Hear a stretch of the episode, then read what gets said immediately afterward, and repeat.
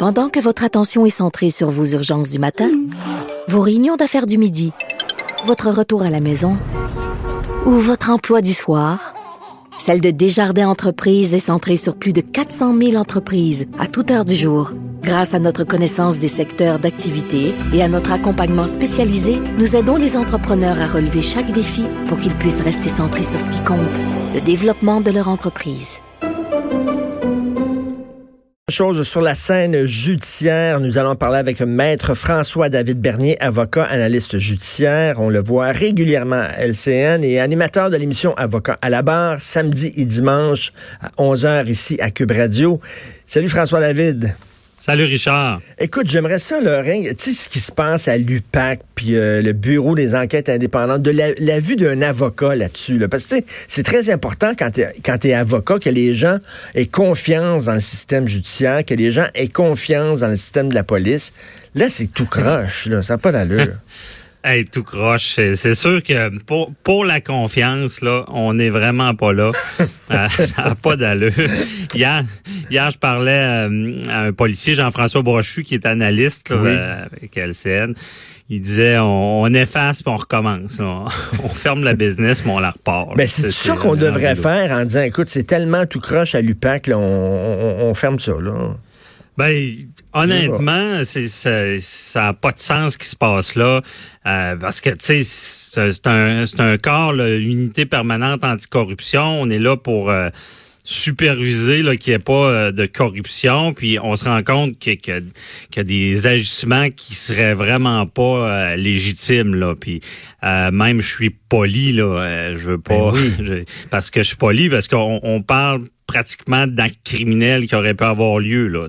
Alors, ah puis la euh, chicane est poignée. Là, le nouveau, euh, le patron de la SQ qui a sacré son camp parce qu'il dit les, les relations avec les syndicats sont trop difficiles. Ça a l'air, il a l'air d'avoir des camps, des clans, des, des chicanes à l'interne. Et c'est n'importe quoi. Ben oui, mais tu on se demande c'est quoi les motifs de tout ça? Pourquoi ben des gens agiraient comme ça? Parce que euh, ça coule, là. il y a du coulage, là. ça n'a ben pas de sens. Là. il, y a, il y a des gens qui, qui, laissent couler de l'information, qui sont dommageables pour tout l'organisme. Puis ah on se demande c'est quoi les motifs. Là. Des, On comprend plus rien. On regarde ça, on comprend plus rien. Écoute, on va parler de la scène judiciaire.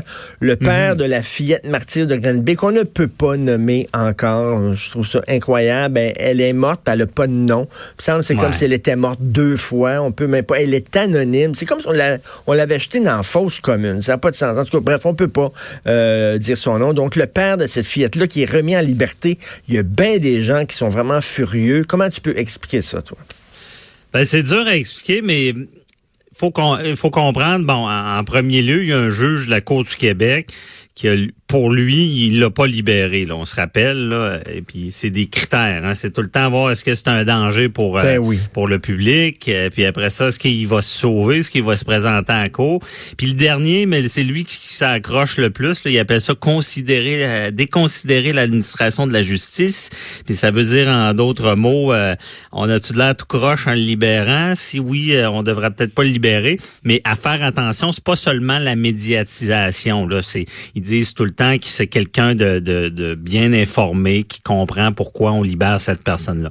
Parce que Richard, ça énerve le monde quand je le dis, là, mais la règle, c'est de remettre en liberté. C'est comme ça. À moins que ce soit un meurtre. Là. Un meurtre, c'est un autre dossier, une autre façon. Ça, mais il y a des gens qui disent ouais, mais il mérite d'être en dedans, puis il faut, euh, il faut le punir. Mais c'est ça, le système de justice, c'est pas là pour la vengeance. C'est pas là pour ça. Là. C'est, pas. C'est, le système de justice, c'est froid. Ça enlève l'émotion, puis ça regarde ça froidement en disant ce gars-là, est-ce qui pose un danger pour la société? Vas-tu commencer à battre tous les enfants qui croisent euh, dans la rue? Non. Donc. Euh, c'est ça, il va-tu récidiver euh, et puis, puis on, on, oublie, ça on l'oublie pas mal, ben, il y a une présomption d'innocence. Ben je le répète, mais au Canada, on est innocent jusqu'à preuve du contraire. Puis heureusement, des fois c'est frustrant ce maudit système-là, mais heureusement qu'on est innocent jusqu'à preuve du contraire. Ben oui. Ah non, on oublie toute l'abus, là, ben justement, la nouvelle, euh, la semaine dernière, il y avait un gars qui était euh, avait jugé en quelques heures à Cuba, puis il y a 10 ans de prison dans une prison horrible. Là, ben je veux dire, on oublie que le système est, est, quand même excellent. Mais tu sais, dans ce dossier-là, pour nos auditeurs, ils vont dire Ouais, mais comment ça? Il y a un juge qui dit blanc, Puis l'autre dit noir après, ça n'a pas d'allure, ils savent pas ce qu'ils disent. Bon, ça a l'air de ça, parce qu'un le garde emprisonné, puis l'autre le libère. Puis comprenez, c'est qu'un juge de la Cour du Québec a dit on le laisse euh, incarcérer. Puis ça va, ça, c'est pas vraiment un appel, mais c'est comme une révision d'une Cour supérieure. C'est la Cour supérieure, justement. Mais là, il y aurait eu des nouvelles informations. Ça peut évoluer. Ce qu'on sait, parce qu'il y a une ordonnance de non-publication qui frappe ça, là, on peut pas dire le, détail. Puis il y aurait eu un nouveau document, des nouveaux éléments qui diraient que le juge qui révise dit ben avec ça euh, je, je, vais le libérer j'ai des garanties qu'il fera rien de mal et il a même dit il aurait même dit le juge que si le public avait connaissance de l'information qu'il a, qui est frappée de non-publication, ben le public comprendrait mieux pourquoi il est libéré. OK. Mais ça, c'est ce qui a été dit. Euh, mais c'est sûr que moi, quand, quand on voit ce genre de drame-là, puis quelqu'un qui est impliqué, un père qui aurait laissé faire des abus sur sa fille, ben c'est sûr que dans la confiance du public, puis dans le ben dernier critère, là, ben ça écorche ben, un comme peu. Comme tu dis, on n'a pas tous les documents là, qui nous permettent euh, d'avoir un portrait clair parce qu'il y a un interdit de non-publication. C'est ça l'affaire. Donc lui, le juge, il sait des affaires que nous autres, on ne sait pas. Donc c'est très difficile pour nous de juger. Écoute, je vais te parler, moi, ça me passionnait cette histoire-là. Euh, Sofiane Gazi, un euh, sa femme est enceinte de neuf mois, il chicane avec, il a des problèmes de consommation de drogue, il prend une fourchette à steak, tu sais, les fourchettes à ah. barbecue, là, il, rentre ça dans le ventre, évidemment, il poignarde son enfant à naître, euh, l'ambulance arrive, on lui fait une césarienne, le petit bébé, il sort de son ventre, il respire quelques minutes et il meurt. Et là, hmm. il, lui est inculpé de meurtre. Mais je, le rappelle, ça, là.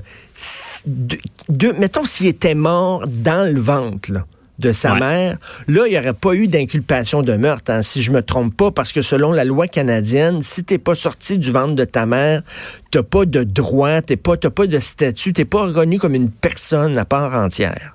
En plein ça. C'est fou. Ça, ça frustre, là, oui.